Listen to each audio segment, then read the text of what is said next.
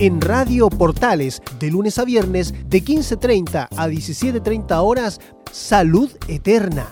Un espacio de conversación y orientación en el mundo de la medicina natural. Consulte con nosotros al 226-139-705. 226-139-705. Pida además su moringa olífera ancestral original de la India. Salud Eterna, de lunes a viernes, de 15.30 a 17.30 horas, en Radio Portales, la primera de Chile en tu corazón. Los esperamos.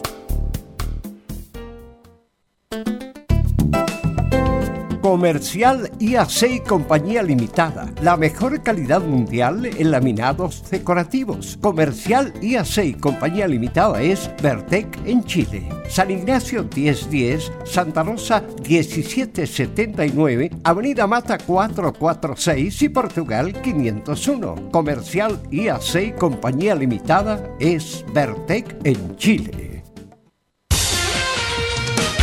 Gracias a los superdividendos, tu hipódromo Chile siempre te paga más. Juega en Teletrack.cl. Descarga gratis la nueva aplicación de tu hipódromo Chile que siempre te paga más. Es muy importante, es urgente, es vital que entre todos detengamos el coronavirus. Y todos podemos ayudar a través de una sencilla acción. Quédate en casa por tu salud, la de los niños y la de los adultos mayores.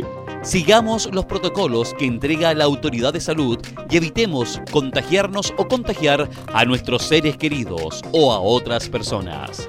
Quédate en casa porque es la mejor manera de ponerle fin a este virus.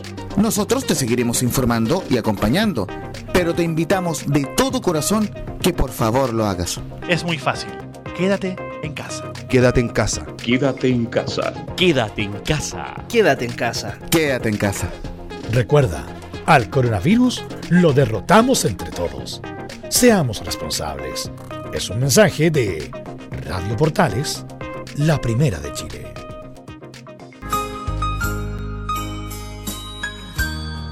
...1960-2020... 60 años de Radio Portales junto a usted.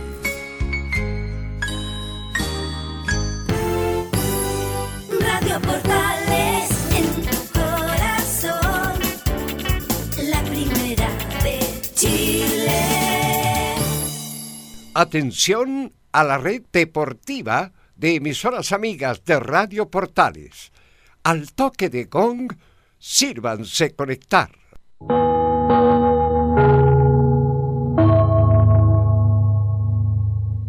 90 minutos con toda la información deportiva.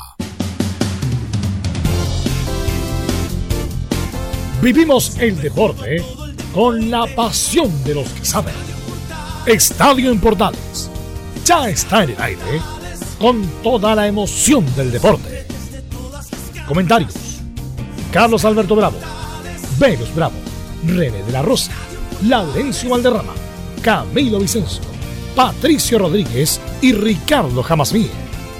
Reporteros: Enzo Muñoz, Nicolás Gatica, Rodrigo Vergara, Juan Pedro Hidalgo y Rodrigo Jara. Producción: Nicolás Gatica. Técnicos: Gabriel González Hidalgo y César Navarrete. Edición: Anselmo Rojas. Dirección: Carlos Alberto Bravo. Estadio en Portales es una presentación de Ahumada Comercial y Compañía Limitada. Expertos en termolaminados decorativos de alta presión. ¿Qué tal? Buenas tardes. Somos Estadio Portales en el aire. 1 de junio del año 2020, con el día de sol, tipo primavera, iniciando el trabajo de Estadio Portales durante esta semana. Vamos a ver qué pasó este fin de semana. Hubo noticias. Vamos a ir de inmediato con la ronda de saludos con nuestro distinguido colega. Vamos de inmediato con Nicolás Catica. ¿Cómo estás, Nicolás? ¿Alguna novedad en Colo Colo? ¿Qué tal? Buenas tardes, Carlos. A toda la sintonía de Estadio en Portales. Claro, novedades de Colo Colo en dos aspectos. La primera, que esta será una semana de recuerdos, tanto negativos como dulces, en la historia internacional del club por las dos finales de Copa Libertadores, una ganada y otra perdida. Además, esta semana será clave en las negociaciones entre los jugadores del plantel y la dirigencia de Blanco y Negro. Perfecto, ahí estaba entonces lo que nos va a contar Nicolás Gatica en cuanto a Colo Colo. Y en Universidad de Chile, ¿qué pasó? ¿Ha pasado algo, mi estimado Enzo Muñoz? ¿Cómo te va? Buenas tardes, Carlos Alberto. Sí, ha pasado algo. Resulta que llegaron a un acuerdo con los funcionarios, no solamente los del plantel de jugadores específicamente, que se llevó hace bastante tiempo un acuerdo, sino con todos los funcionarios para la re- reducción de sueldo y así no poder despedir a nadie en azul azul. Además, vamos a escuchar la palabra de Sergio Vargas, que se refiere a varios temas, precisamente como el que mencionábamos, algunos sobre Pablo Arangui, eh, Marcelo Díaz, por ejemplo, y, y Gabriel Torres, que es lo que está pasando con el jugador. Perfecto, muchas gracias, Enzo Muñoz. Don Camilo Vicencio, ¿cómo está usted? Muy, pero muy buenas tardes. ¿Está por ahí Camilo? Se nos fue Camilo, ya estaremos con Camilo Muy buenas Vicencio. tardes, Carlos. Para... Carlos. Sí, te escucho. Sí, muy buenas tardes para usted y to- todos los auditores de Estadio en Portales. Sí, en la Católica también hay una aclaración respecto a esa, a esa polémica propuesta de. Respecto a esa polémica propuesta de, de José María Burjuasit, que realizó en el Consejo para, para que los que se acogieron a la ley de protección al empleo eh, no participen del próximo eh, mercado de fichajes, hay una aclaración al respecto. Perfecto, ha sido la polémica del fin de semana. Don René de la Rosa es- estuvo el otro día con nosotros de vuelta, reiterar mis saludos, eh, todo mi afecto y mi cariño, acompañándonos en este minuto. René, ¿cómo estás? Muy, pero muy buenas tardes. ¿Cómo está, don Carlos? Buenas tardes a todos los oyentes de Estadio Portales. Eh, feliz de compartir nuevamente con usted el día lunes para comentar lo que se poco y nada que se puede saber del fútbol. Así es. Vamos a hacer entonces, luego vamos a ir ya con los titulares, pero antes Velus Bravo. ¿Cómo estás, Velus? Buenas tardes. Buenas tardes a todos los amigos que escuchan Estadio Portal en esta nueva edición de ya de primero de junio. Llevamos ya como dos meses y medio en forma remota, así que esperemos acompañarlo en esta hora y media de programa para que no piensen en tantas noticias malas que lamentablemente se dan alrededor. Así que vamos de inmediato con los titulares que lee Nicolás Gatica. Vamos entonces con los temas de esta jornada de día lunes aquí en Estadio en Portales. Bueno, a nivel internacional en Alemania ya disputada la fecha 29, Bayern Múnich se acerca cada vez más a su octavo título de liga consecutivo. En España, Arturo Vidal ya palpita el retorno del fútbol hispano donde en la vuelta Barcelona va a recibir al Mallorca. Siguiendo con chilenos en Europa, aseguran que Claudio Bravo podría ser opción en el supercampeón escocés, el Celtic. En el fútbol chileno, en tanto, claro, Guachipato, pese a recomendaciones de la autoridad sanitaria del Bío Bío, comenzó sus entrenamientos en el Estadio Cap. En cuanto al futuro de la NFP, Lorenzo Antillo, actual timonel de Audax, confirmó su candidatura para reemplazar a Sebastián Moreno. Mientras que el otro candidato sería el expresidente de Curicó y actual in- intendente del Maule, Pablo Milat, pero claro, aún no lo oficializa. Y por cierto, cerramos con la hípica junto a Fabián Rojas. Está en un, está en un subterráneo, Nicolás Gatica, que se escucha como en un búnker usted. ¿Dónde está usted? Estamos ahí, sí. Está- quizás, se escucha un poquito lejos. Pero ahí nos estamos acercando más al. En un- subterráneo esperando el metro. Ahora que no se toma el metro, es como si estuviera esperando el metro, Nicolás Gatica. Salga al balcón. Eh, acérquese un poco más también al micrófono. Bueno, eh, lo de Pablo Milat, entre comillas, es oficial porque acaba de renunciar a la intendencia del Maule, así que va a ser candidato por ese movimiento que se llama Movimiento de la Gobernabilidad, por la NFP. Y Lorenzo Antillo, 38 años, muy joven, ¿ah? que apareció con un proyecto para Audax, de Dulce y Agrar, lo de Audax, en el sentido de ha promovido a ciertos jugadores, ha vendido, no tanto tampoco, y en lo deportivo, al 3 y al 4. Campañas buenas y campañas muy malas, y quiere ser presidente de la NFP. Bueno, cada uno con lo suyo. Bueno, pero yo no quiero hablar de los dirigentes del día de hoy, Pero, aunque pero lo de Milán a renunciar a, hacer la, a la gobernación. A la prácticamente intendencia. para su carrera política. Uno. no, los políticos siempre se renuevan. Se renueva. Si es cosa Y de en cuanto a los honorarios, ¿De quién? como gobernador. No, pues terminen ahí, pues. Sí, Ahí. renunció. Intendente, renunció. es intendente, no gobernador. Intendente, perdón. Y, y en la NFP tendrá honorarios. No, por la, por la Comebol le dan un una dieta por como son como 10 mil dólares, 20 mil dólares, algo así. ¿Anual? No, pues mensual. Mensual. Ah, entonces, ya. Me quedó clarito entonces. Mensual. El proceso es de conocimiento público. Sí, yo lo conozco a Milan, es un buen tipo, muy trabajador, muy inteligente, muy capaz, sí que podría ser un buen No dirigente. sé si está capaz, la verdad, pero no, no sé si es tan capaz. No en Curicó hizo buen buenas cosas. Perdió con quién perdió Camilo la elección Milán con Moreno, ¿no? Con Salah, con Salá. Arturo De Salá. De veras, perdió con Salá y perdió y perdió, sí. ¿Sabes por qué te hubiera dicho buena administración? Porque en su administración se comenzó el proyecto de conseguir los recursos para tener el nuevo estadio. Es distinto, con todo respeto, dirigir a un club Bueno, pequeño, Curicó. Imagínense lo de Moreno, se lo comió la NFP, se lo comió el andamiaje, todo. Hay que tener vínculo. Hay que, para, mira, para ser presidente de la NFP hay que ver el padrino como 10 veces para entender la lógica del poder y no caerse, como le pasó a Moreno, lamentablemente. Así que, bueno, Milagro es político, así que a lo mejor ah, tiene, está, es político. tiene esa Manejo. ese manejo, esa expertise que Moreno no lo tuvo. Bueno, lo que comentamos el fin de semana y tuvimos la oportunidad de ver, sobre todo para las nuevas generaciones, el Mundial del 82. El Mundial del 82 que fue muy ilustrativo.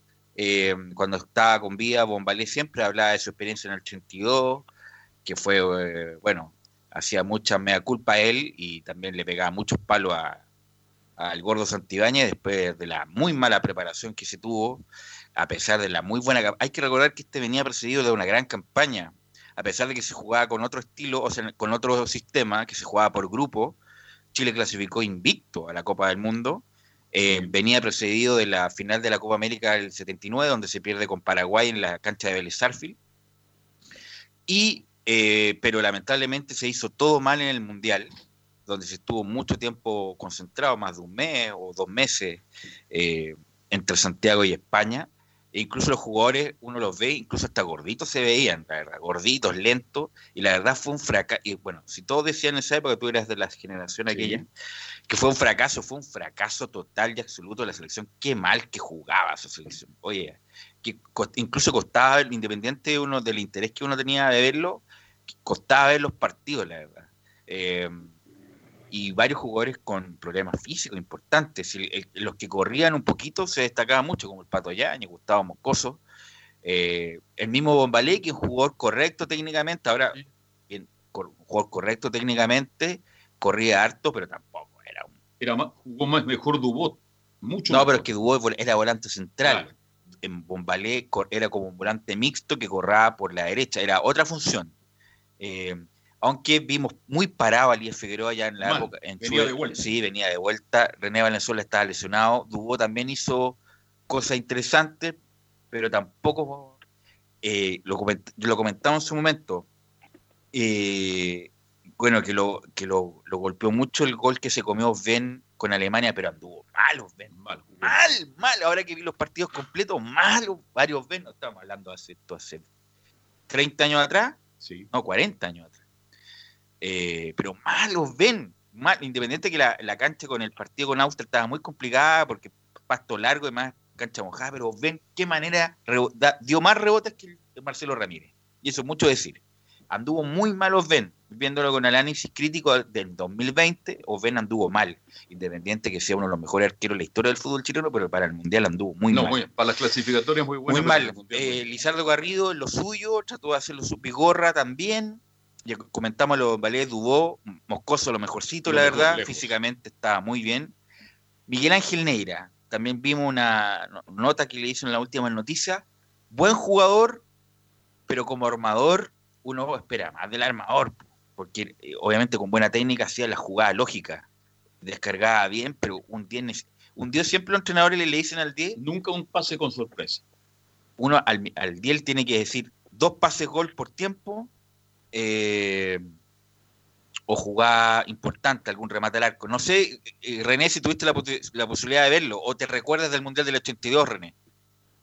Eh, sí, Velus, eh, bueno, no tuve la oportunidad de verlo en, en esta ocasión, pero eh, haciendo, eh, buscando fútbol, eh, siempre CDF empieza a repetir eh, muchas jugadas y hablan mucho de estos jugadores emblemáticos y sí, eh, eh, es cierto, eh, ven en, eh, yo lo tenía con otra característica a Osben, y en, ese partido que han mostrado, en realidad, pésimo, una eh, tiempo de distancia que, que en realidad en, lo- en los tiempos actuales eh, no tendría ningún club ese jugador. Así que, pero tiene mucha razón con referencia a la calidad, eh, pero hay que destacar algunos jugadores que ya eh, sabían que tenía el fútbol, eh, eh, los armadores, ya no se ve ese juego que, por ejemplo, un lateral era un lateral, no se movía el lateral, no pasaba en la mitad y le hacía bien su pega, pero ahora ya no hay un puesto fijo, ya se- eh, en ese tiempo era el 10 marcado siempre que existía el número 10, ahora ya se perdió ese jugador, el 8 se perdieron, así que, pero era muy bonito recordar y ver cómo es ese juego.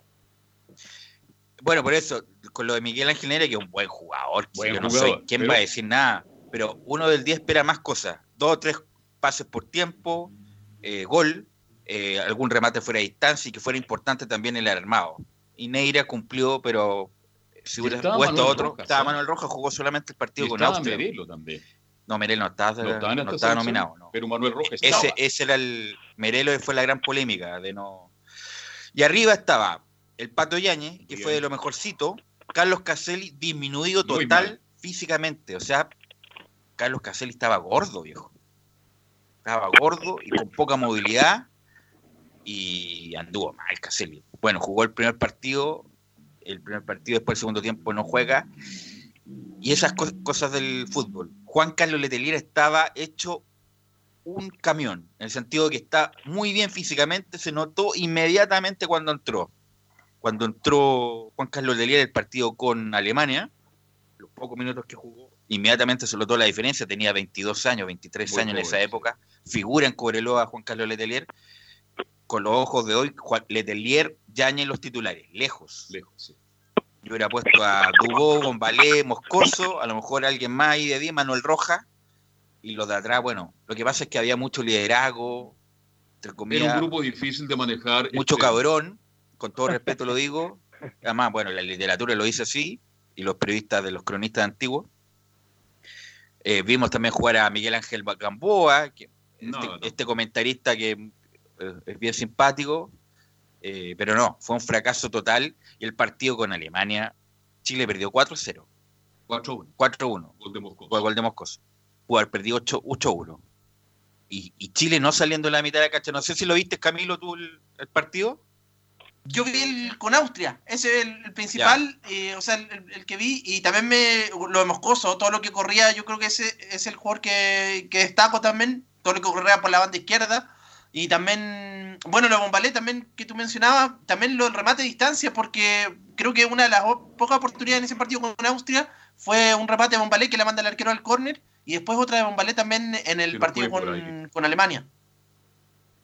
Ahí sí. Ahora, cuando se produce el penal, cuenta la historia, hay una cosa bien importante, este con el más respeto, cariño que le, le tengo a Lucho Santillán, que para descanse, pero no tenía manejo. A él lo manejaban ciertas situaciones, velo. Pero Era un ¿cómo va a equipo- tener ¿ah? manejo si era Lucho Santibáñez era un tipo con No, una, pero- con una, una, una personalidad exuberante? Sí, pero yo se compartí- ganaba todo, el, o sea, el que no- el mismo Moscoso decía, si no le hacían caso a Santibáñez, todo el otro Mentira. partido, todo el otro partido no jugaba.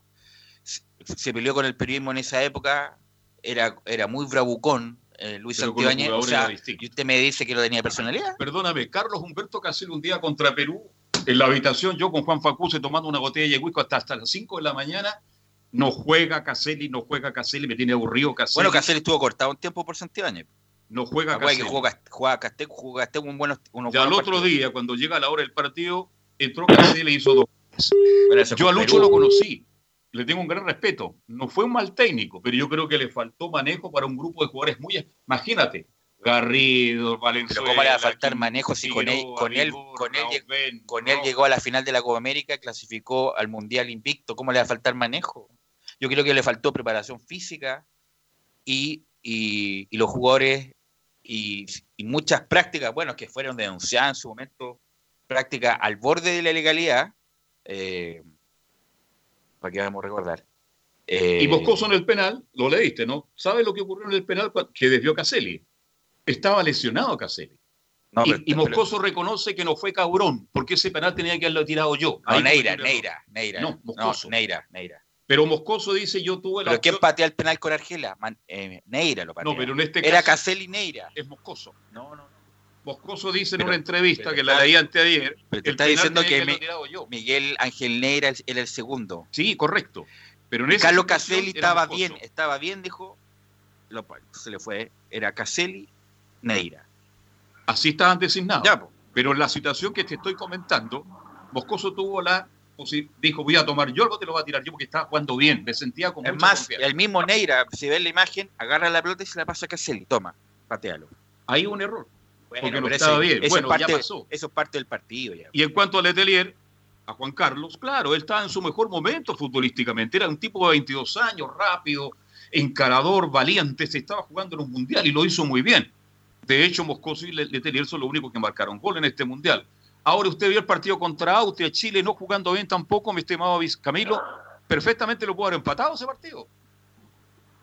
Sí, pues tuvo ahí el remate ese de, de Bombalé, después, bueno, hubiera sido el, el- el penal ya otra situación, sí, yo creo que el más, el más cercano por lo menos eh, al empate. René, perdón, ¿Sí? Camilo, René, ¿qué estaba haciendo usted el año 82? ¿Dónde estaba? Me imagino viendo viendo el, colegio, ¿no? No me acuerdo, no me acuerdo, ya me había hecho esa pregunta ya, pero es buena la pregunta y, y podría haber eh, recordado para tener una respuesta ahí en la punta de la lengua, pero no, no recuerdo, pero yo creo que eh, era el mundial que todos estaban escuchando, era la esperanza que tenía Chile, así que eh, todos veían el fútbol, en ese tiempo no había tanta televisión, no había tanta tecnología, así que eh, tecnología a lo mejor había, pero al alcance de uno no.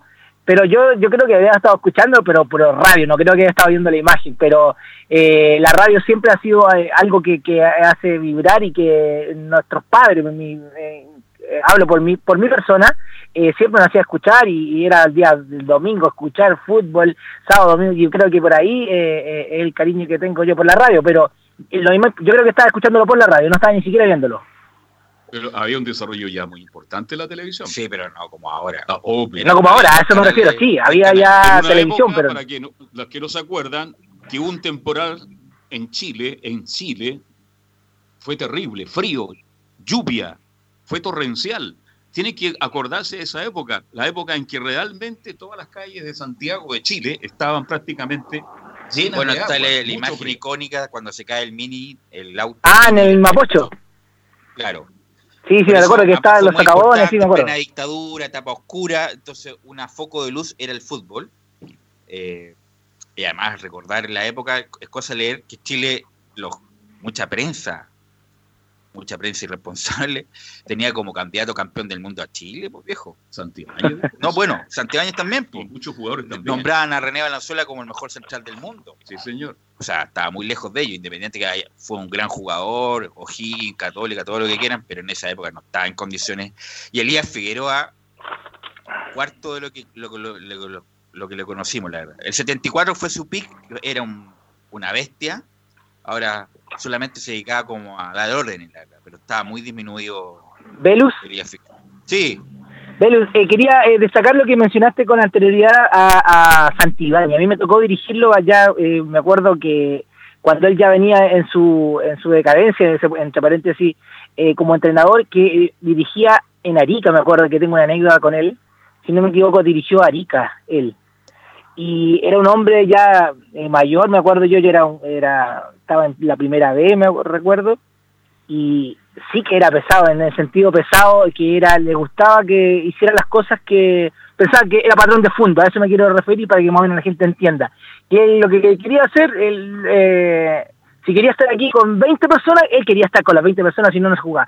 Y tuve un problema, yo me acuerdo, en, en, en Arica con, con Santibáñez, y ahí yo lo conocí en sí, y después estuve averiguando qué es este caballero, porque cuando uno entra al arbitraje en realidad no sabe, no sé si eh, tiene que saber una historia del fútbol, claro, pero eh, lo- yo, yo sabía quién era, siempre supe quién era, con- y siempre con el chamuyo ampuero, me acuerdo que no sé por qué lo mezclaban, que era, parece que el utilero, no sé, pero eh, había ese- esa dupla eran terribles, eran terribles. Hernán Chamuy Ampuero es parte de la historia del fútbol chileno, mi estimado René de la Rosa, un tipo extraordinario, simpático, agradable, con muchas anécdotas. Terminó escribiendo en el diario La Cuarta. Ya, ya. Eh, Altito y Simpote tenía una columna que escribía en La Cuarta. Yo tuve también la suerte de compartir con él, vivía muy cerca de mi casa, ahí en el Paradero 14, Gran Avenida. Era un personaje. Bueno, Sí, y ahí se sí. conociendo historia. Pero eh, recordar, eh, René, y a los compañeros que nos escuchan, a la gente que nos escucha en la casa, que Bombalé en su momento fue durísimo con todo el proceso este. Durísimo como Santibáñez. Fueron enemigos mucho tiempo Santibáñez con Bombalé, a pesar de que Bombalé jugó siempre con Santibáñez, así que el Mundial. Y Bombalé incluso denunció prácticas al borde de lo, de lo ilegal. Eh, incluso Pero, esas ah- famosas fotos que se le hacen pasar a los colombianos entre el túnel para la, para la eliminatoria, eh, lo, lo contó Bombalé muchas veces cuando Bombalé era cadena nacional en Radio Nacional de Chile. ¿Cuántas veces no contó y cuántas veces no se pelearon justamente por todo el proceso del 82? El la, mala, la mala preparación, que comieron más de la cuenta, que llegaron guatones. O sea, es cosa de revisar el archivo nomás, René. Ahí eh, mencionaban, si no me equivoco, eh, algo me recuerda eso que eh, alcohol, ¿o ¿no? Puede ser así que tomaba mucho alcohol, ¿o ¿no? Bien, también. ¿Cierto? Ese, eso era más o menos el, la portada, eh, en- entre paréntesis, lo ilegal que se podía y lo Es más, y- irregular. para que te interrumpa, René. En la nota que sale Gustavo Moscoso en la última noticia, Moscoso dice, hay tantas cosas que pasaron en el 82, pero no las voy a hablar ahora, no las voy a hablar nunca. O sea, ¿Y cuándo las te van a dice? Moscoso, sí la habló. eh, compañero nuestro, ya hace un buen tiempo, ya como pasó el tiempo, en programa, también contaba algo parecido. Por lo tanto, eh, fue, bueno, fue un fracaso por todos lados lo, lo de la selección del 82.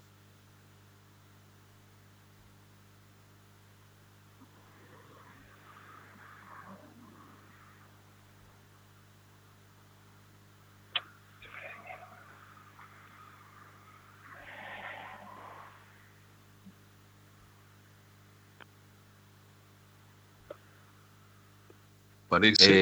Eh, Estaba ahí no, llamando. ahí estamos, ahí estamos. Ahí está. Ya, ya. Estaba llamando Camilo también parece, ¿no? Sí, Carlos.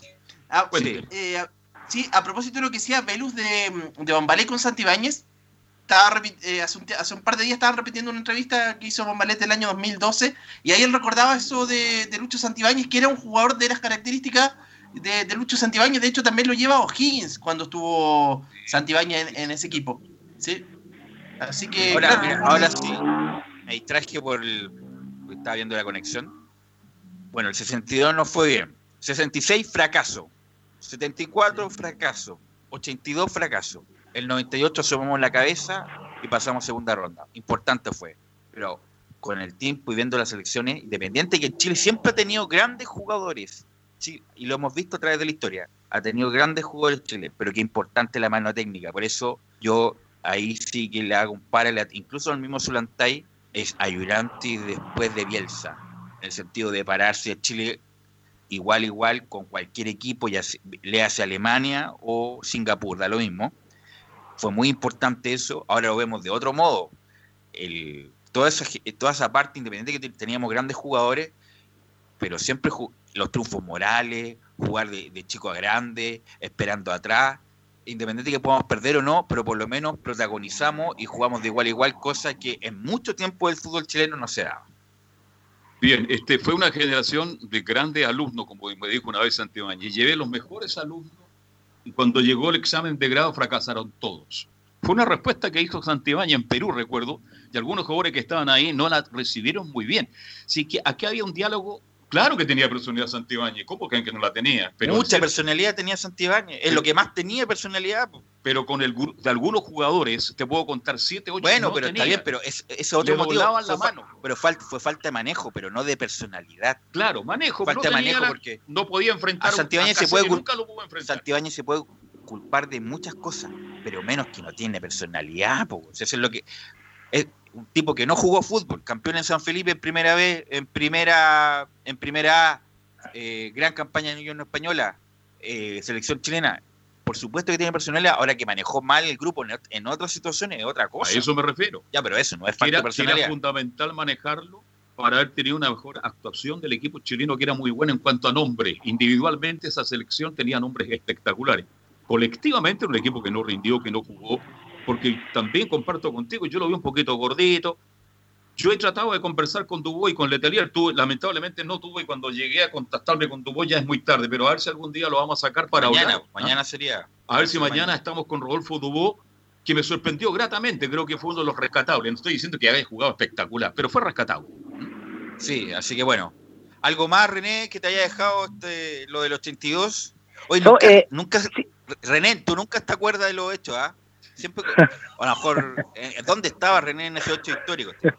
quizás dónde anda no no eh, no, no recuerdo o, o en realidad no estaba tan eh, eh, enfocado en el fútbol en ese tiempo quizás quizás también puede ser no no siempre el amor del fútbol ha nacido de, de- de siempre pero a lo mejor no me fijaba estaba estaba en otra como se puede decir pero es muy bonito recordar ver las imágenes eh, ver eh, el arbitraje también porque en ese tiempo recordemos que el primer eh, la tarjeta roja que en el mundo fue a, a Carlos Caselli así que recordemos que en esa en ese momento apareció también las diferentes tipos de reglas y lo que se ha modificado del fútbol del día de, de antiguo a ahora.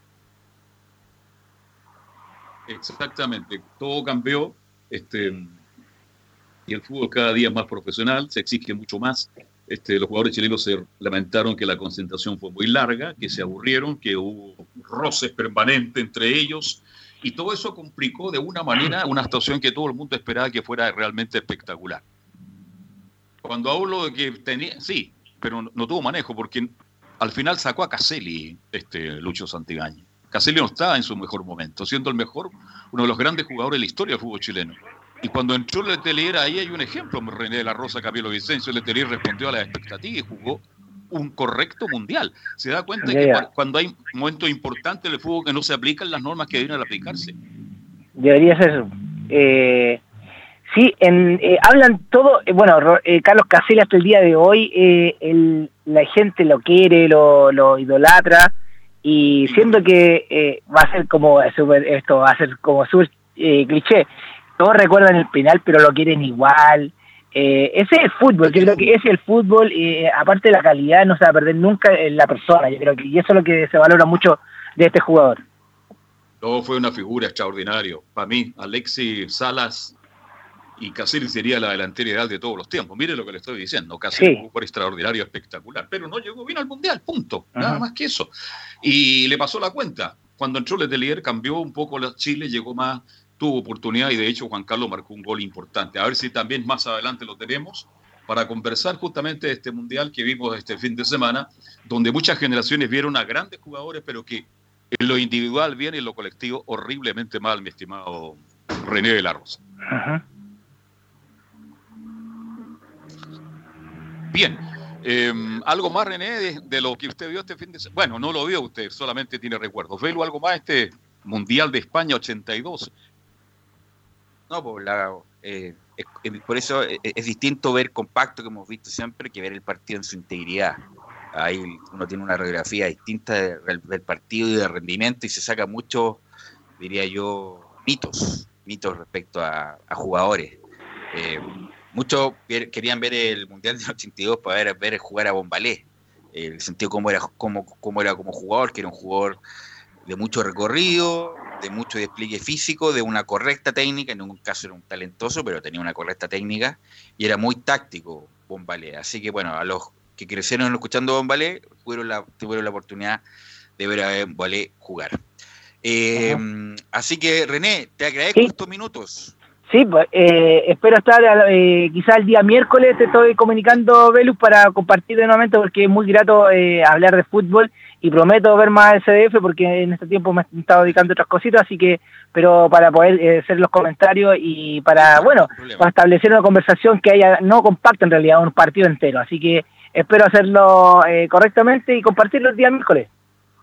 Ya, y yo cuando le pregunte de algún hecho, acuérdese de dónde estaba. po. Mejor estaba con alguna O inventa, que cosa, pues eh, no, no, que ya, voy a inventar, ¿ya?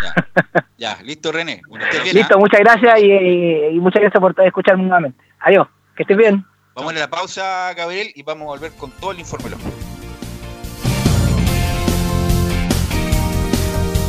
Radio Portales le indica la hora. 14 horas, 4 minutos. Comercial IAC Compañía Limitada. La mejor calidad mundial en laminados decorativos. Comercial IAC Compañía Limitada es Vertec en Chile. San Ignacio 1010, Santa Rosa 1779, Avenida Mata 446 y Portugal 501. Comercial IAC Compañía Limitada es Vertec en Chile. ¿Quieres tener lo mejor y sin pagar de más? Las mejores series de televisión, los mejores eventos deportivos, equipo transportable, películas y series 24/7. Transforma tu TV a Smart TV. Llama al 973-718989. Twitter arroba panchops.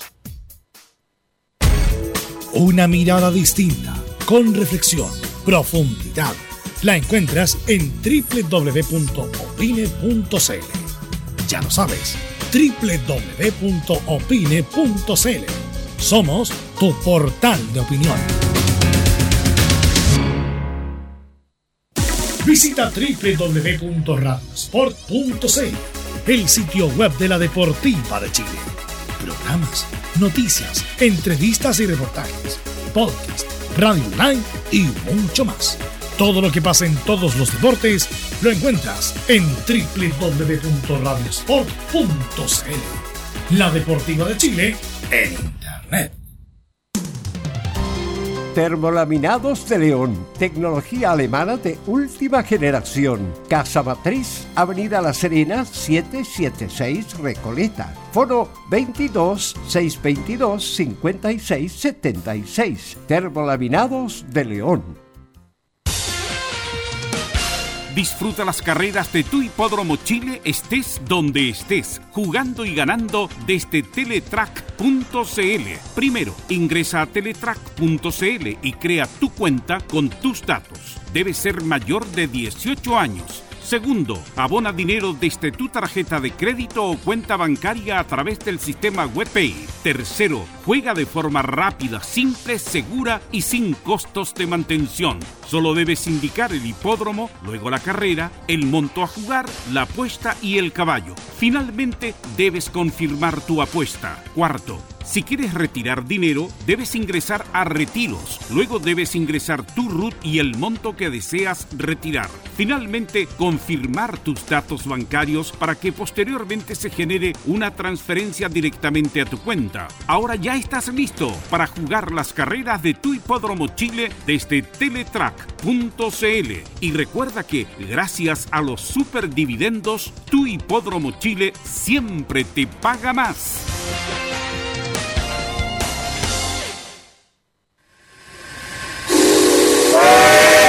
No se pierda todos los días a medianoche, lunes a domingo en Radio Portales, el tren del recuerdo. Conduce Salvador Fernández. Solo canciones inolvidables de su época. Contáctese con Salvador Fernández al foro 22 319 7959. Le esperamos esta medianoche con el tren del recuerdo en Estación Portal.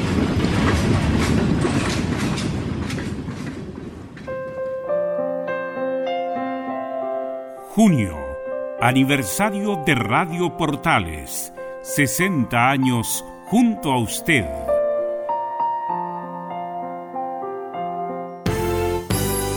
Radio Portales en tu corazón, la primera de Chile.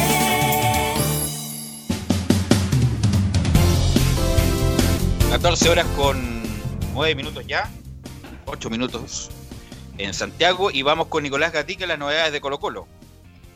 Sí, antes de ir con las novedades de Colo Colo, bueno, estaba revisando aquí en una en, un sitio que hoy día se cumplía algo extra deportivo. No sé si hay algún comentario. 40 años de la pelea famosa esta de Martín Vargas, una pelea por el título. El domingo de junio de 1980, a las 5 de la mañana, hora chilena, y todo un país instalada frente al televisor a las 5.15. ¿Por qué? Martín Vargas, al otro lado del mundo, por cuarta vez disputaba la opción al título mundial de la categoría Mosca. Fue frente al japonés, a ver, aquí tenemos el nombre del japonés, eh, Yoko Yuchiken. Duró 8 rounds el combate y lamentablemente por nocaut técnico fue perdió en esa oportunidad Martín Vargas. Bueno, dice Martín que lo drogaron en, en Japón, que lo, lo intoxicaron el día anterior. Esa pelea le- fue un 18 de septiembre. y que no eh, que- bueno Martín Vargas eh, peleó cuatro veces por el título no sé cuál es, pero Martín Vargas siempre comenta que lo drogaron lo intoxicaron y no, no estaba con la una me acuerdo que peleó con Betulo González el japonés y, y el resto no me acuerdo pero pero bueno Fue tan eh, grande Martín Velo que pelea- peleó el un título mundial en el Estadio Nacional. Si no, Martín fue grande de verdad Grande, cuando grande. habían dos o tres asociaciones, ahora hay 10.000 asociaciones de boxeo y ilusionó algún, al país en su momento Martín Vargas, que también fue instrumentalizado también por, por el gobierno de la época, bueno. eh, pero un grande Martín Vargas, un grande Martín Vargas de los mejores ídolos Martín Vargas en los 80. Mucha gente que iba al Caupolicán a ver a Martín Vargas se llenaba el Caupolicán en esas noches inolvidables de los días viernes en la calle de Santiago. Y la gente que llegaba atrasada tres segundos se encontraba que el rival ya estaba en el suelo porque Martín Vargas ganó muchas peleas, mi estimado Nicolás Gatica, prácticamente comenzando. En el primer round liquidada tenía una pegada extraordinaria. Algún día vamos a hablar del tema. Yo creo que muchos no manejaron bien. No manejaron bien a Martín Vargas, mucho y no voy a dar No, nombres. lo robaron, lo robaron, lo estafaron. Más Martín Vargas tampoco tenía las herramientas para discernir si era bueno o malo. Él también era alcohólico, Martín Vargas. Él lo niega, pero bueno. ¿Cómo tenía- que lo niega? Él lo niega. En la última entrevista que Pero publicó. ¿cómo lo niega si estuvo en una clínica mucho tiempo, Pero Martín Vargas? bueno. Estaba en, en Maipú, ¿cuántas veces lo encontraron Sí, botado en la calle? Era pero si yo lo- alcohólico. pero si yo lo sé, velo. Él en una entrevista que dio antes, hace dos días atrás, en las últimas noticias, citó el medio, dice que es una mentira. Pero ¿cómo hacer una mentira? Bueno, bueno, cada cual se defiende como puede. O de- si fuera alcohólico no, estaría parado es que como decir Maradona no era drogadicto. Maradona dice que es drogadicto. Y lo sigue siendo. Martín fue Ahora alcohólico. Martín Vargas está bien. Está bien. Está bien, está estabilizado, pero. pero- Económicamente Pero era, pero alcohólico Martín Vargas. Absolutamente. Si yo tengo historias de él en el Caupolicán, con- de Pasier. Bueno, no voy a nombrar, no me quiero meter el lío, no quiero. Es como, es como debatir la ley de gravedad. No, no se puede. No, no se puede. Ok, Nicolás Gatica.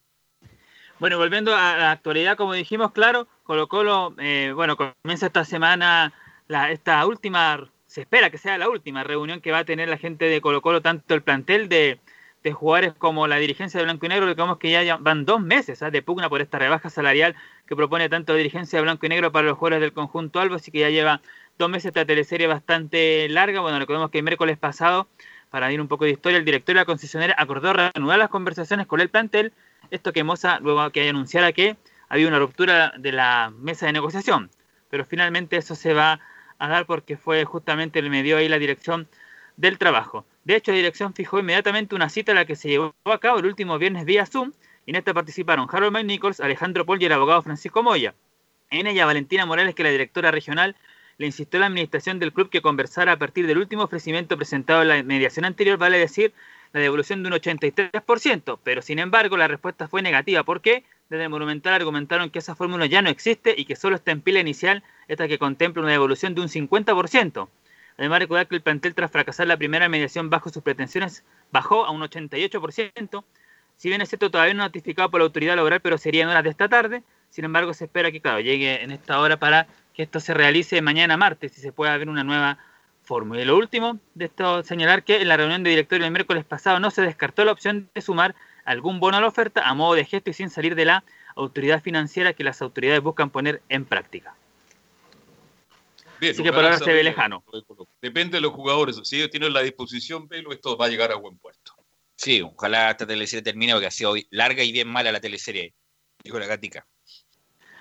Claro, así que eso en cuanto a, la- a la- lo que viene esta semana, entonces mañana será notificado en la tarde la gente de- del plantel de jugadores y entre mañana y el miércoles habrá una reunión entonces entre el directorio y los jugadores para tratar de llegar a un acuerdo. Pero claro, como lo dijimos de antes en, la, en el inicio de la transmisión, esta semana es especial para Colo Colo por dos temas eh, internacionales, claro, uno positivo y otro negativo. El negativo, bueno, que se juega el día 6 de junio, la tercera final frente a Independiente de Avellaneda, que fue el año 73, que lamentablemente Colo Colo pierde en esta ocasión 2 a 1 y se queda sin la opción de celebrar su primer título internacional. Y la otra, claro, que fue el día 5 de junio del año 91, cuando Colo Colo derrota 3 a 0 Olimpia y por fin gana su primera Copa Libertadores. Así que obviamente en esta semana para Colo Colo van a haber ahí muchos recuerdos tanto del 73 como del, del año 1991. Me imagino que usted ya está eh, preparando el especial del viernes, Nicolás Gatica. Sí, sí, estamos ahí, estamos buscando ahí eh, audios, también algunos relatos antiguos de, de, esa, de esa oportunidad para obviamente tenerlo de aquí al día de viernes. Y claro, Y se va a hacer ahí. Nicolás Gatica, que el viernes comenzamos con usted, así que tiene todo el tiempo del mundo va a ser el especial de Colo Colo campeón de América. Sí, vamos a ir entonces con, con eso, preparar algo especial, porque claro, es la primera vez que un equipo ganó un torneo internacional, después se sumó obviamente lo de la Universidad de Chile, pero claro, son, son recuerdos pese a que han pasado 29 años, pero para la gente de Colo Colo sigue como hubiera, si hubiera sido ayer. Así así, así lo viví yo en el Nacional, tuve la suerte, en el Monumental, perdón. Fue un carnaval, pero de esos, aquellos en que uno no podía circular por las calles. Yo de vuelta al estadio de Colo Colo a mi casa, me moré más de cuatro horas porque eran miles y miles de personas en todas las calles de Santiago, porque fue un título de Colo Colo, pero también ganó el fútbol chileno esa noche cuando Colo Colo fue campeón. Ok, vamos con la U, Enzo Muñoz, y con algo del fin de semana que si hubo una mayor reducción o, o fue más universal la reducción de funcionarios por la situación económica que vive no solamente Chile, el mundo y la U en particular, ya que los sponsors algunos no han pagado todavía o ha bajado su participación porque, porque no ha habido fútbol, Enzo Muñoz. Sí, precisamente como tú lo señalas, aunque hay que decir que esta reducción, entre comillas, no afecta a los jugadores. Recordemos que ellos, los que tienen más altos sueldos, tienen esta especie de, prórroga de, no pagarle el 100% de, de su sueldo hasta el mes de agosto. Ahí, obviamente, dependiendo si es que el fútbol vuelve, me imagino que se podrá negociar nuevamente eh, esa situación. Pero escuchemos de, la propia voz de, de uno de, los de los directores de, Azul Azul, estamos hablando de Sergio Bernabé Vargas, el exportero que, que aclara sobre esta situación precisamente en un programa eh, de Red Gol, así que citamos al medio, eh, que habla precisamente del acuerdo con los empleados. se logró un acuerdo con los funcionarios de la institución que abarcan al, al fútbol formativo y a la administración del club, alrededor de 110, 120 funcionarios, en una reducción menor, diría yo, de, sus ingresos para, permitir que no haya que recurrir, por ejemplo, al seguro de cesantía ni a la ley de desempleo, que no haya que recurrir a despidos y que todos sostuvieran su trabajo con unas rebajas que van entre un 10% y un 20% máximo en las remuneraciones más, más altas. Ahí está la- lo que dice precisamente Sergio Bernabé Vargas, que esto para nada eh, afectará, por ejemplo, el despido, derechamente despido de algunos funcionarios. No, lo que quiere Universidad de Chile es despedir, en, de- en realidad es no despedir a nadie producto de esta crisis, por eso que los sueldos más altos se están bajando de un día a un 20%, como lo señalábamos, ya lo hicieron los jugadores, esta vez eh, partió por, por todos los funcionarios que trabajan precisamente en el club. Es, es inevitable. En muchas empresas se está haciendo lo mismo. Hoy día escucha- eh, escuchamos el- la cifra del IMASEC, una caída histórica en relación a abril del año 2019, 2020, 14%, inédito. Así que eh, estos tres meses se vienen muy duros, la verdad. Así que bueno, hay que adaptarse a estos nuevos tiempos de este shock económico que ha sido muy, muy demoledor para mucha gente, eh, Enzo. Y ya adentrándonos netamente en el ámbito deportivo, dos nombres han rondado completamente la órbita de, la U. Uno es Marcelo Díaz, el carepato obviamente, que, que ya ha manifestado su deseo de llegar a la U. Y el otro es Mauricio Isla, que está bastante complicada su relación con el Fenerbahce. Muchos dicen que, va a llegar a, Boca Junior y algunos que otros se ilusiona con que llegue la U. Escuchemos la respuesta porque Sergio Bernabé Vargas también abordó el tema tanto de, Isla como de Marcelo Díaz. Marcelo, de Isla, son jugadores que nos podrían venir a aportar. Son jugadores de jerarquía, son jugadores de selección, pero claro, chocamos hoy con, con un tema económico. Y en el caso de Isla, todos hablan, hay que traer a Isla, a Isla, pero no nos olvidemos que nuestro capitán y quien juega ahí es Matías. Entonces, en ese sentido, también hay que analizar la composición y la conformación de- del plantel. Ahí está la respuesta, entre comillas, oficial. parte por un tema económico, pero también por una composición del plantel. Pero ¿por qué si Rodrigo podría volantear por derecha y ir la- de lateral No, derecho? pero- ¿Ah? No, pe- pero Matías Rodríguez lateral. Lateral, Cuando lateral. Ha, ha jugado más adelante se pierde porque necesita el espacio para llegar por sorpresa. Además que Isla no va a llegar a la U inmediatamente. No, jamás. Primero va a ir a Boca, si es que viene a Boca. Eh, lo más probable es que esté en Boca, tiene 31 años, va, va- yo creo que tiene un paso intermedio y después va a llegar al- a la U. A menos que, que se adapte mucho Isla a la realidad nueva de la U, que como mucho en caso de Chile, pero no creo. No creo que Isla llegue inmediatamente a la U, yo creo que va a haber un paso intermedio, en este caso Argentina, y, y Enzo. Sí, es casi un hecho de que lo más probable es que llegue a Argentina, lo mismo han dicho los medios, y es más, en una entrevista que le hicieron a, a Garín Medel, él señaló que fue precisamente él el que le da el número a Juan Román Rimpiel, el número de, de Mauricio Isla, precisamente para ver la posibilidad de, de llegar a Boca. Otra más Además, que disculpa con- Enzo, además está cortado en el Fenerbahce. No lo, no lo subieron al avión de la intertemporada, lo cortaron, termina contrato ahora, no, no ha querido renovar tampoco, por lo tanto, ¿sabéis qué más? Como no vamos a ocupar este jugador, no lo vamos a ocupar y lo vamos a dejar abajo, así que Isla tiene todas las posibilidades de negociar con quien quiera. Así es. Una más que tiene que ver con, con una jugadora actual del plantel que se habla mucho de que lo quiere comprar Universidad de Chile. Me imagino que ustedes ya sabrán de quién estamos hablando. Es de Pablo Aranguis. ¿Cuál es la situación del jugador? ¿Qué es lo que quiere la Universidad de Chile? Aquí lo explica Sergio Bernabé Vargas. Y un poco hablo por, por, los directores también, de lo que ha rendido, lo que ha jugado Pablo. Claro que nos gustaría que siguiera con nosotros. Hay que hacer una inversión importante. Hay una, una opción de compra por, por el 50% de su pase. Y bueno, vamos a ver, pero va a depender todo de, del tema económico de, aquí a, fin de año. ¿no? Lo que vaya a suceder estos meses también va a ser decidor si nosotros eh, podemos contar con Pablo. Esperemos que sí, ojalá que sí. Ahí está. Lo que pase estos meses va a ser decidor. Va, el propio Sergio Bernabé lo, señalaba en, en esa misma entrevista, él señalaba que él, él ve poco probable de que al menos este año se juegue con público. Ve más probable, entre comillas, de que se juegue derechamente sin público. Eh, con público de cartón, dice usted, porque la U también desmintió eso, que no, no, no está para echar en, en gasto, imagínense. ¿ah?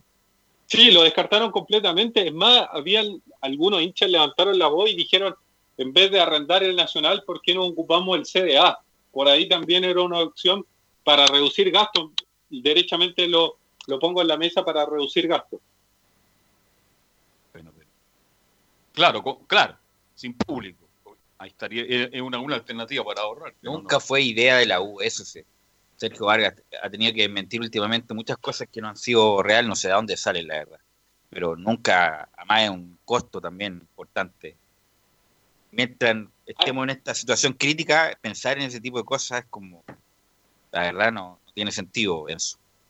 Sí, hay que decir que la información salió derechamente del Mercurio, citando a una fuente del directorio, una fuente entre comillas que no dieron su nombre. La última que vamos a escuchar de Sergio Bernabé Vargas tiene que ver con Gabriel Torres, este fichaje que, que se transformó en una especie de cacho, que si bien la U se lo pudo deshacer momentáneamente mandándolo a Independiente del Valle, ahora es bastante complicada su situación, eh, diciendo también de que es poco probable de que la U lo ocupe por el tema de, de cupo de extranjeros. Pero escuchémoslo de la propia voz de, del exportero.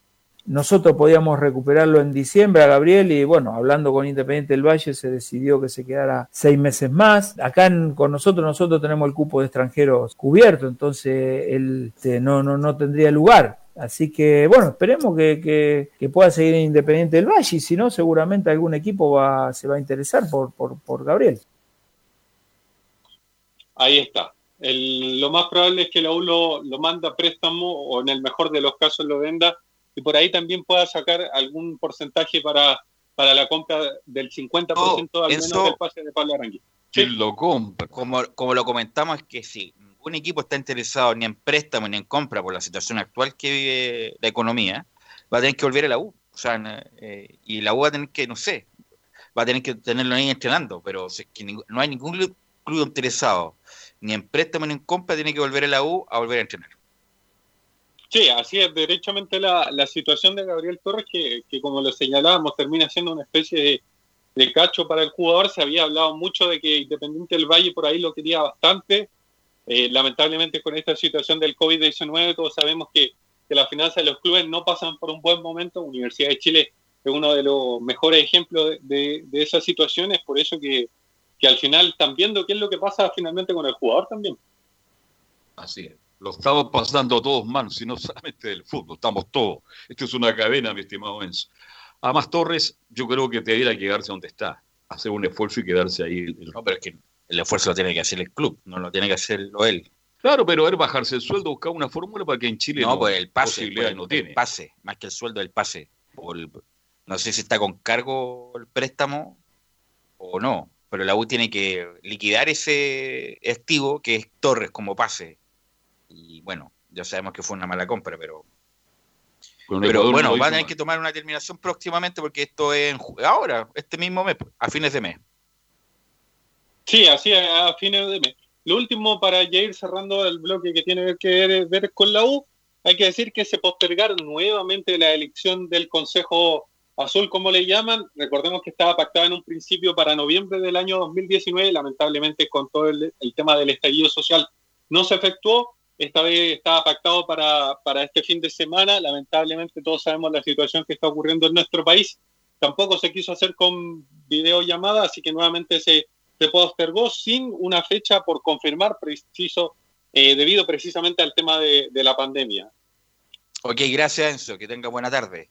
¿Y qué Buenas pasa en. UC, Camilo Vicencio? Y en la Católica que hubo una aclaración a través de sus redes sociales, de su página web, en particular de cruzados.cl, respecto a esta polémica propuesta que hizo José María Burjuasic en la Comisión de Retorno del Fútbol de los clubes que se hayan- acogido a la Ley de Protección del Empleo, que no eh, participen del próximo mercado eh, de pases. Pero hay una aclaración de la Católica que dice que ante diversas interpretaciones erróneas, dice, de diferentes medios de comunicación, y exponen ahí un documento de, de cuatro puntos, donde descartan, dice, absolutamente que existe una propuesta de la Universidad Católica con respecto a impedir que los clubes que no se, mm, que se acogieron a la ley de protección al empleo eh, no puedan contratar en el próximo mercado de transferencias. Incluso eh, dan a conocer la frase textual de, de lo que dijo José María Buljuasic. La voy a leer porque acá, acá aparece. Dice, yo voy a tocar un, un tema así muy rápido, pero no quiero profundizar mucho. Pero, por ejemplo, nos vamos a encontrar a mitad de año en un proceso, eh, a lo mejor de ventana de transferencias, donde clubes no han pagado el 100% de las remuneraciones y otros clubes que sí lo pueden haber pagado. Entonces, ¿van a poder contratar todos por igual? El que pagó a lo mejor no puede contratar porque no tiene dinero, pero el que no pagó puede contratar. Esa es la frase relevante de José María Burjuasic. Bueno, ahí aclaran entonces de que, mm, de que, mm, de que no existió esta, esta situación. Entonces, eh, eh, aclaran ¿Habrá aceptado Harold Mainico esas explicaciones? No, po, lo que quiere decir es Tati que no quiso decir lo que di- lo que salió. Eso. Claro, lo interpretaron mal entonces. que porque fue tiro interpretación. Claro, una interpretación. eh, eh, Estaba pensando en el pensando en vuelta, pero no, no dijo que había que tener una sanción para los clubes que se acogieron a la ley del empleo que no podían contratar. Eso es lo que dijo, ¿no?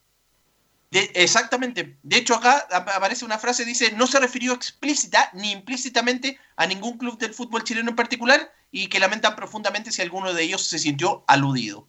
Así que Colo Colo está la cuenten con agua. Inmediatamente, sí, sí, sí. Inmediatamente Colo Colo respondió. Eh, bueno, eso con la aclaración entonces de la parte de, mm, dirigencial, pero hay declaraciones de Raimundo Rebolledo, el lateral derecho de la Universidad Católica, el Catuto, que se refiere al partido que más recuerda. contra Rosario Central.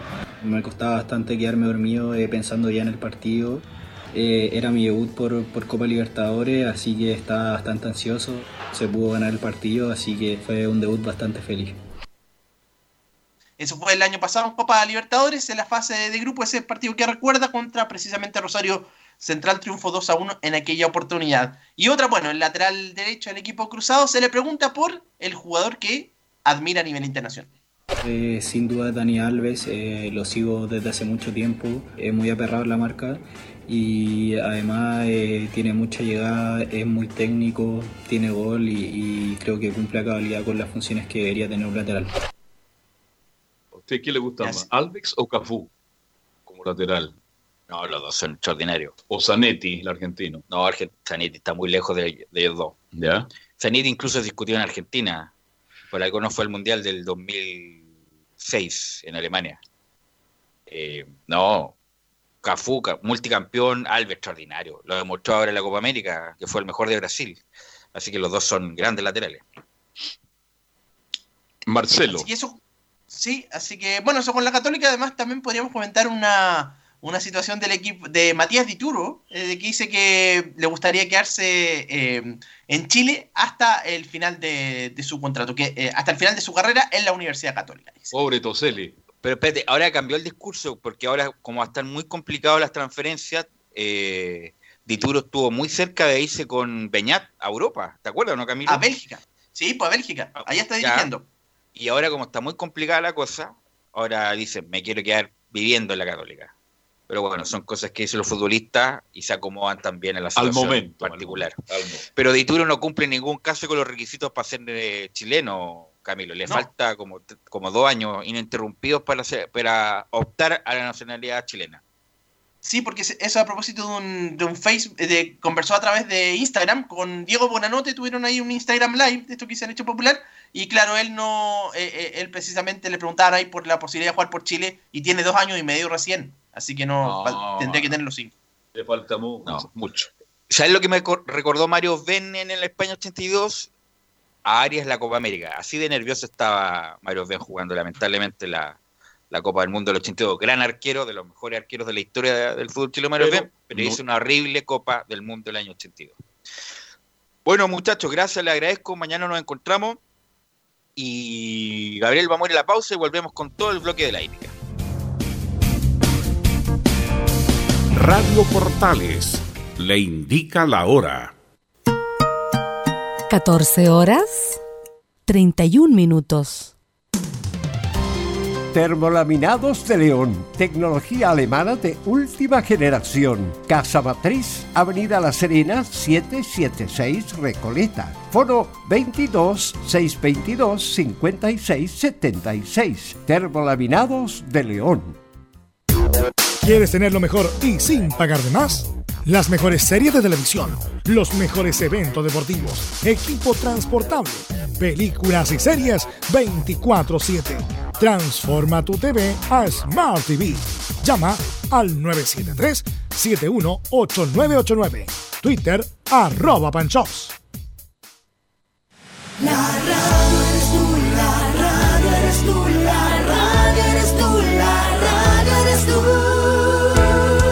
64% de la audiencia de radio se realizó desde el hogar, superando un 48% los últimos tres años. Cada mes, 14 millones escuchan radio. Una radio para cada gusto. Una radio para cada chileno. Archie, contigo en todas. Fuente Ipsos, Análisis Radios, marzo 2020. Comercial IAC y Compañía Limitada. La mejor calidad mundial en laminados decorativos. Comercial IAC y Compañía Limitada es Vertec en Chile. San Ignacio 1010, Santa Rosa 1779, Avenida Mata 446 y Portugal 501. Comercial IAC y Compañía Limitada es Vertec en Chile. Gracias a los superdividendos, tu hipódromo Chile siempre te paga más. Juega en Teletrack.cl. Descarga gratis la nueva aplicación de tu hipódromo Chile que siempre te paga más.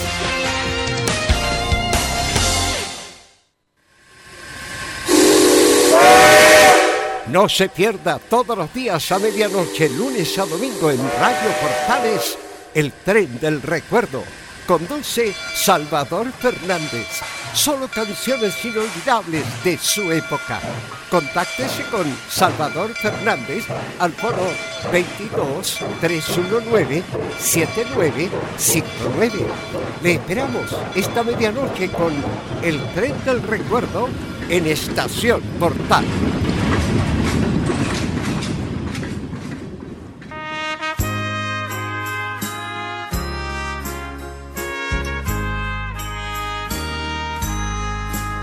...6 de junio... ...aniversario de Radio Portales... 60 años al servicio del país.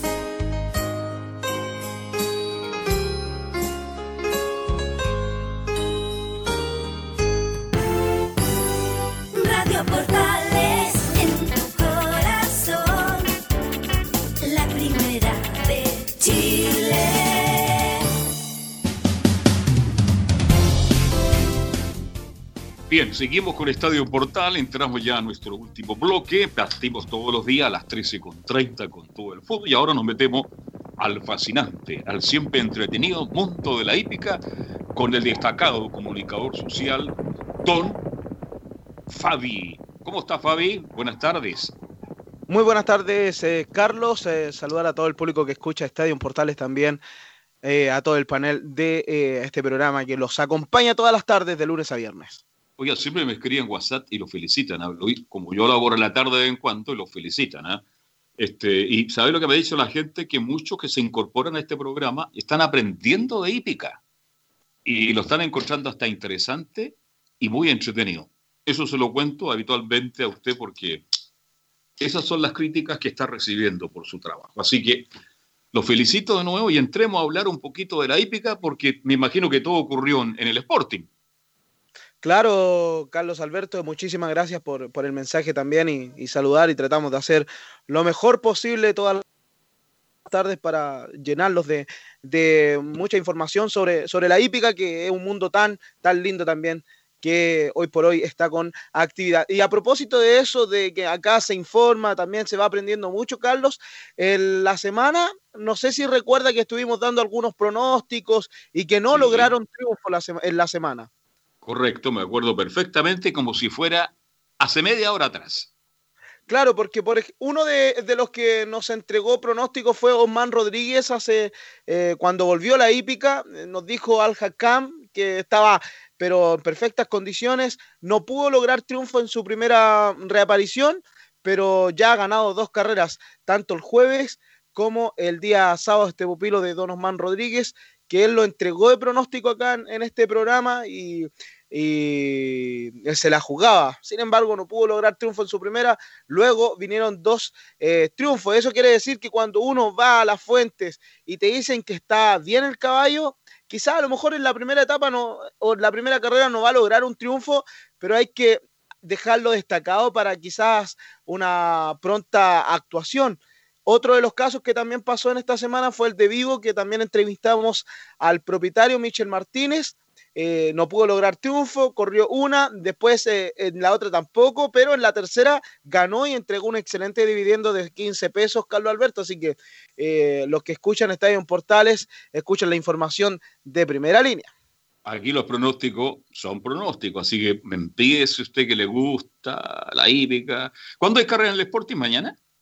No, hoy. Sí, hoy. hu- hubo jueves, sábado, hoy y el miércoles. Cuatro reuniones en menos de siete días. Por lo tanto, el día de hoy hay carreras en el Valparaíso Sporting, pero destacar que la primera competencia el día de hoy se parte a las 3 con 15 minutos, eh, más o menos una media hora más, porque eh, solamente hay nueve, nueve eh, carreras Carrera. el día mm, de hoy en el Valparaíso Sporting, en donde ya tenemos algunos destacados que nos entregó un, amigo que escucha justamente Estadio en Portales y, quería hacerse partícipe. Y yo le, voy a, poner eh, el respaldo porque sabe mucho el hombre, tanto acá en Santiago, también en el Valparaíso Sporting. Así que pronto vamos con eh, esos pronósticos eh, que nos dejaron también en las redes sociales y este auditor que escucha siempre Estadio en Portales. eh, hay que estar atento a los pronósticos. En la segunda parte del programa vamos con los pronósticos para que la gente pueda jugar. Eh, ¿Ha aumentado las apuestas, eh, sí, eh, mi estimado Fabián? ¿Han aumentado o se han mantenido? Porque esa era la queja que tenían tanto jinetes como preparadores, que las apuestas eh, no han aumentado mucho, pero por lo menos están ya están en actividad y eso hay que agradecerlo. Pues, ¿eh? Sí, claro, Carlos Alberto, era justamente este el tema que queríamos eh, tocar, porque eh, muchos eh, personajes de la hípica, propietarios, se habían visto afectados con la tabla de premios que tenía el Valparaíso Sporting. No sé si escucharon cuando eh, les comentamos que incluso una carrera de índice 1 tenía el premio al ganador de 580 mil pesos, rebajado en un 50%, que era la tabla, la tabla base que comentábamos. Bueno, este día jueves, eh, o rectifico, el día sábado en el Valparaíso Sporting se jugaron 387 millones de pesos. Eso quiere decir que tienen que ser divididos en 15 carreras disputadas. Claro, porque eso se jugó en el total de la reunión. 387 millones de pesos se divide por 15 carreras que son las disputadas de este día mm, sábado y eh, según la tabla de premios dinámica que tiene el Valparaíso Sporting, en donde destaca eh, juego por carrera hasta 20 millones de pesos es el 50% que es retenido del total del premio, que en un índice 1, una carrera normal, es de 1.150.000 pesos. Al 50% queda eh, los 580.000 que le mencionábamos, pero como este día sábado se jugaron 387 millones, el promedio que entregó quedó en los 25 millones 800 mil pesos por carrera. Esto en el, en el, tramo que tiene la tabla de dinámica del Valparaíso Sporting queda en el tramo de la retención del 20%, del 20 del total del premio, porque del 25 a 28 millones eh, se le rebajará solamente el 20 eh, por ciento del premio que estaba hasta antes de esta rebaja dinámica que tenía el Valparaíso Sporting.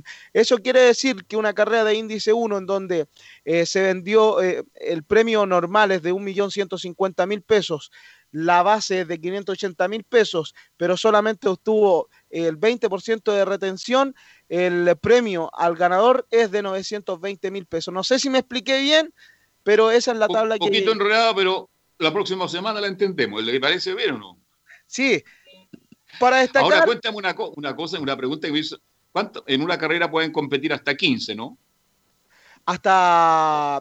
va a depender del partidor, eh, de las medidas que también tomen los distintos hipódromos. Recordar que hoy con las medidas y con el protocolo que han sido enviados, quizás tampoco se pueden correr con más ejemplares, solamente 15 hasta el día mm, de hoy pero eso puede variar porque la cantidad máxima que existe en los partidores es en el club hípico, en donde se pueden correr con 18 participantes. En el Valparaíso Sporting eh, creo que son hasta 17 los participantes, no lo tengo seguro, pero 18 eh, es el máximo de participantes que pueden correr en una carrera. Pero el promedio, Fabi, es de siempre de 12, 10 caballos, mínimo 12 caballos, ¿no? Habitualmente.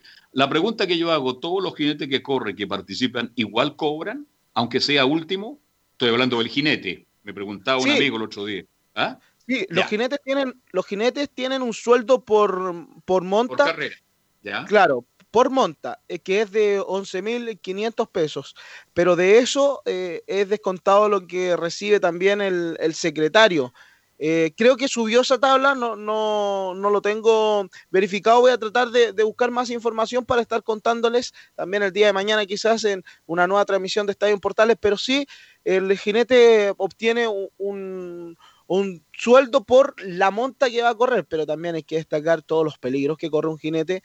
no, no, eh, sí. estamos, de estamos de acuerdo en eso. Usted dice 11.000 eh, por, por monta. Vale decir que el tipo para que le vaya relativamente bien, no está hablando de un jinete que vaya a ganar, Estoy hablando de un jinete de medianía de, ah, de, carrera para abajo. Si tiene que correr por lo menos en una reunión dos o tres carreras mínimo para tener una plata más que aceptable. Sí, y de, de ellos quizás, eh, Carlos Alberto, hay jinetes que, que, incluso no corren dentro de, de, la reunión. En espera, en espera, debido, A, debido, a, su eficiencia también, pues usted sabe que en todo el mundo del deporte van, van quedando marginados, incluso futbolistas, es el caso del fútbol, que han sido muy destacados, pero que quizás por pasan por un periodo en donde quizás ningún club lo ve con, observación para, estar en sus vitrinas, en su, en sus filas de jugadores.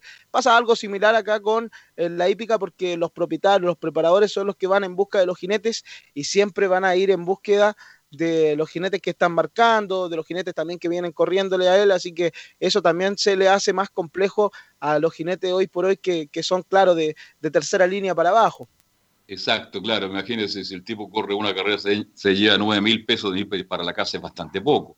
Por eso le hacía la pregunta y la inquietud. Aclaraba la inquietud para muchos auditores, porque la otra habían escuchado que cobraba del 1 al cuarto. No. Aquí si son 10, son 12, son 15, los jinetes todos cobran. Pero usted ya escuchó lo que cobran por carrera. Ahora, de los 12 que corren, el que gana, ahí ese recibe mucho más, me imagino, mi estimado Fabián, ¿no? Es que claro, porque los jinetes es el podríamos decir que es como el sueldo de la monta. Finalmente no es un sueldo porque, eh, o, sí, claro, pero es, es una prestación de servicio que es lo que hemos mencionado. Los jinetes prestan servicio a las distintas entidades, a los distintos eh, hipódromos y los hipódromos son los que le pagan por la monta. Luego, eh, de, si ganan por eh, carreras, eh, también obtienen un porcentaje que varía de los 10 por- del 10% del premio total, que en este caso del mismo premio que le hacíamos mención de 920 mil pesos, para el jinete le quedan, le quedan 92 mil pesos de ganancias, aparte de eh, los, di- los 11.500 pesos aproximados que recibe por eh, la monta que fue contratada. Bien, aclarado entonces para la gente que quería saber esa parte que es muy, pero muy importante, mi estimado Fabián. Así es, eh, uno de los hipódromos que hoy por hoy no puede realizar carreras por porque la hípica acá en Santiago no se puede realizar por el tema de la cuarentena, es eh, uno de los hipódromos que va- más vende, no solamente acá en Chile, Carlos Alberto, sino que también en Latinoamérica, que es el hipódromo Chile, claro, por su infraestructura, porque también está en una parte más popular de la ciudad, el hipódromo Chile, que es el hipódromo que, que siempre paga más, pues. Siempre paga más. Gracias a los superdividendos, tu hipódromo Chile siempre te paga más. Juega en Teletrack.cl. Descarga gratis la nueva aplicación de tu hipódromo Chile que siempre te paga más. Antes que se me olvide, Fabio, una, una, una inquietud que tengo. El hipódromo, el Sporting, el club hípico en Concepción, eh, ¿la paga por monta es más o menos la misma, de 11 mil pesos aproximadamente, o algún hipódromo pagan un poquito más? No, son todas las mismas. Eh, es un sueldo que, eh, que más o menos fijo que tienen eh, lo- los distintos jinetes. Eh, eh, le mentiría cómo funciona hoy por hoy Concepción, pero creo que es prácticamente lo mismo y también cuando van en búsqueda de jockeys que están en Santiago y que, y que por falta de jinetes también los contrata la entidad de Concepción, les pagan los pasajes. Hemos sabido que ha viajado bastante Francisco Soto. Por ejemplo, mañana vuelve la hípica a medio camino Concepción y hay varios jinetes que son de la capital que, que estarán eh, por allá, por, por la octava región de, de nuestro país, que es el caso de Nelson Figueroa, también el caso de Francisco Soto, jinete que eh, han ido recurrentemente antes de que pasara esto de la pandemia a la octava región del eh, país y son justamente estos dos jinetes que estarán corriendo el día de mañana que viajaron desde acá de Santiago para, para estar en distintas montas también. Eh, ¿Cuántas carreras mañana en la octava región? ¿Cuántas carreras hay? Hay 12 competencias y, lo bueno de todo esto que son las 12 carreras con bastantes ejemplares. Estaba viendo desde la novena hasta la última, son 16 los ejemplares. Por ahí el clásico que es el premio Porti Josefa tiene solamente 5, pero eh, en promedio está dentro de los 13 a 16 participantes los que corren por carrera. Así que importante y eso puede ser un- una buena un, buen elemento para eh, la apuesta y para, para lo que se juegue el día de mañana, porque eh, recordar que el Club Hípico Concepción debe ser uno de los hipódromos que de, del 100% de lo que vende en la reunión debe ser el que más se juega por, por internet. Así que eh, eso con, con la hípica penquista. Vale decir, cuando ya se, se acabe la pandemia, usted va a volver a relatar ya a la octava región, me imagino, ¿no? Claro, eh, porque está muy complejo el tema allá. allá, eh, eh, estaban conversando que, que están tratando de, de la- lo, lo menos que se pueda viajar de, de Santiago a, a la octava región. Con, Y menos con en bus, el bus es muy difícil, complicado, ¿ah? es peligroso viajar en bus, más allá que se tomen todas las medidas sanitarias. Hay que aguantarse nomás, por mi estimado Fabián Rojas. Lo entretenido el día de mañana para que estén pendientes también de lo que pase en medio camino de Concepción va a ser justamente a las 3 de la tarde, cuando termine este programa de Estadio en Portales, usted sintonice el canal de Teletrack Televisión para que pueda presenciar este clásico eh, que es bien importante para la octava región, que es el premio primer paso en donde debutan puros ejemplares de dos años, todos debutantes en la octava región, que de ahí puede salir el futuro campeón eh, pesquista que en el último tiempo han viajado bastante de, de allá para, para Santiago. Eh, sabemos que la hípica penquista quizás eh, no es tan bien mirada como en Santiago, pero eh, por ejemplo el caso de Porti Josefa que ganó en la octava región, acá también logró triunfo y triunfos. Josefa ganó ahí, ¿no? Josefa. Porti Josefa. Ah, por ti, ya, perfecto. Ahí Careguante no tiene nada que ver ahí, ¿no? Claro, ¿y sabe por qué lo importante de este premio en primer paso? Que le hacemos el nexo por Porti Josefa, porque Porti Josefa en su generación fue la mejor, ganó las dos triples eh, que tiene en eh, medio camino Concepción, y, y justamente ella partió con un triunfo en este clásico tan importante eh, que se corre el día de mañana en la octava región del país. Más bien es una carrera condicional, pero es prácticamente un, un clásico que se corre todos los años en, en el medio camino Concepción. Bien, está, eh, y bueno, ¿estamos con pronóstico para o no? Sí, eh, antes de, de- de mencionar los eh, pronósticos, contarles que el día mm, de hoy hay un clásico que es el premio Juntos Podemos. ¿Qué nombre se ha sacado el Valparaíso Sporting con estos clásicos? Pistola Flores es el ejemplar número uno. ¿Sí me iba a decir algo, Carlos? ¿Pistola Flores, el jugador? En homenaje a Pistola Flores, el jugador eh, eh, es a la gente que Pistola Flores es un jugador que jugó en Wander, volante de contención, jugó en Colo Colo, en la selección chilena, tenía una gran carrera, jugó en Santiago Morning, por esas cosas de la vida, él lo ha reconocido, era un tipo muy débil, le gustaba pasarlo bien, cayó en el alcohol, en otras cosas. Hoy día trabaja en Valparaíso, está recuperado, y Pistola Flores fue un personaje del fútbol chileno. Entonces, en homenaje a él, este caballo lleva su nombre, mi estimado Fabián. Sí, además, el, porque este caballo fue vendido, pero el primer stud que tuvo fue el stud Valpo, que, que también es de, de la quinta región, todo eso mezclado. Y además, Pistola Flores en su momento fue el jugador mejor pagado del fútbol chileno. pero muy bien pagado, estuvo en México, si él reconoce, ganó bastante dinero y las vueltas de la vida, pues mi estimado Fabi, si esto es como, esto es como una rueda, estamos abajo, a medio, estamos arriba, es así la vida, y algunos son más irresponsables que otros, bueno, y la irresponsabilidad del pistola lo lleva a pasar por malos momentos, pero tengo entendido que ahora está retirado de todo lo que es el mal, como él mismo dijo, porque es un tipo muy simpático y está dedicado a trabajar, y espero que le esté yendo, pero muy bien, porque fue un jugador muy interesante el Pistola Flores. Sí, así es. Eh, bueno, eh, para repasar, los participantes, Pistola Flores el número uno, Grande Compuestito el 2, Soundtrack el 3, Emir Sureño el 4, Señor del Lugar el número 5, El Imparable el número 6, el 7, Better Than Wars, el, ejemplar eh, que corre con el mandil naranjo, el número 7, el 8, Atacameño, este debe ser uno de los sindicados de esta competencia, estuvo en el proceso generacional en el, en el Hipódromo Chile, el 8 Atacameño y el 9 Perfect Mambo son los participantes de, de esta competencia que es la cuarta del día de hoy en el eh, Hipódromo del Valparaíso es Sporting. Y ahora sí ¿Quién corre a- Atacameño? ¿Quién corre Atacameño? Porque yo tengo amigos del Juventud Atacama, Club Deportivo, grandes amigos de colegio, universidad, de barrio, espectaculares mis amigos del Juventud Atacama.